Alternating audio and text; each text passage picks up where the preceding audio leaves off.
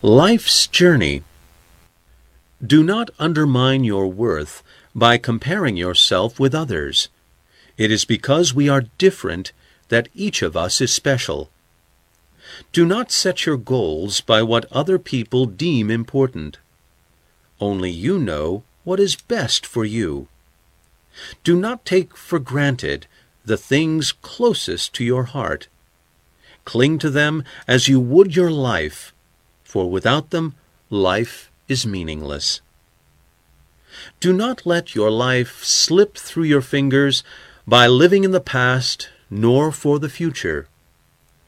By living your life one day at a time, you live all of the days of your life.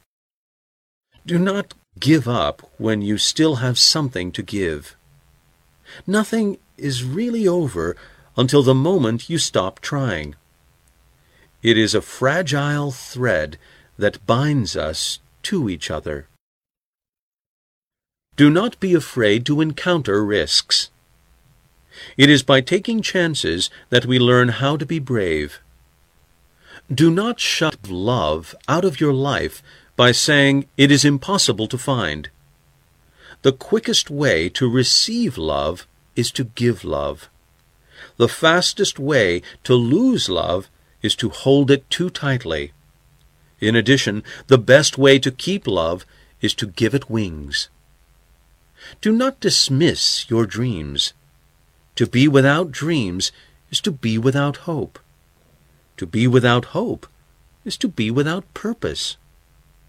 Do not run through life so fast that you forget not only where you have been, but also where you are going. Life is not a race, but a journey to be savored each step of the way.